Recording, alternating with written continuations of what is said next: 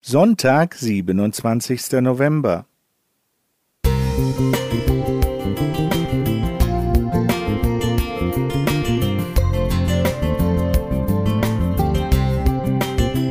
Ein kleiner Lichtblick für den Tag.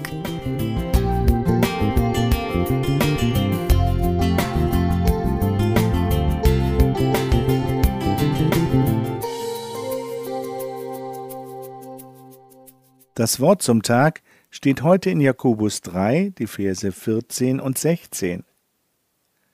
Habt ihr aber bitter Neid und Streit in euren Herzen, so rühmt euch nicht und lügt nicht der Wahrheit zuwider.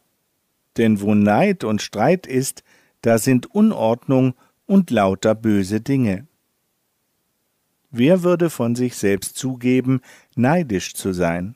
Wohl kaum jemand, denn Neid ist ein Laster, gilt gar als Todsünde, und Paulus deklariert den Neid eindeutig und direkt als ungeistlich. Das heißt, der Neid entspringt unlauteren Motiven. Manche meinen, Neid sei die erste Sünde jenseits von Eden gewesen. Kein erschlug Abel aus Neid. Das klingt ziemlich niederschmetternd und verloren.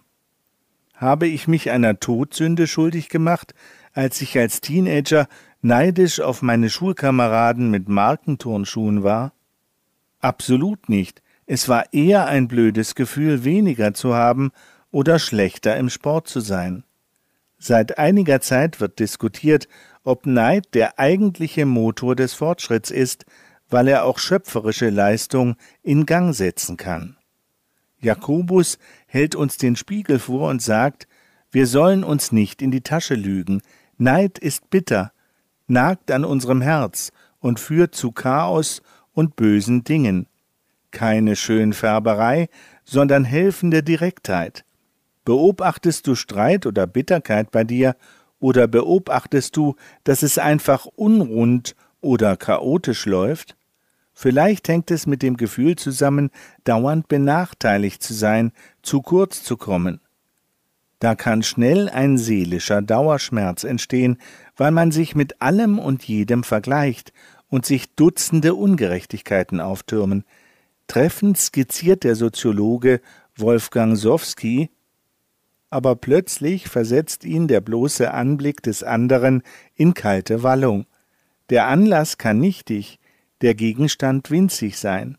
Unversehens sieht er sich in den Schatten gestellt. Fremdes Glück ist sein Unglück. Er wünscht ihm alles Übel auf Erden, dafür verachtet er sich, und diese Verachtung zerfrisst seine Seele. Neid schlägt das Denken in seinen Bann, lenkt Wahrnehmung und Fantasie. Wie ein innerer Zwingherr regiert der Neid Körper, Gefühl und Verstand.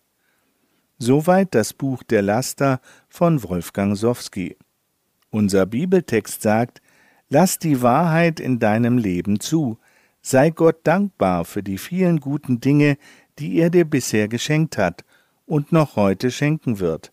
Das entlastet, das schenkt innere Freiheit und eine wohltuende Ausgeglichenheit. Mit Jesus hat dir Gott alles geschenkt, was du wirklich brauchst. Du kommst nicht zu kurz.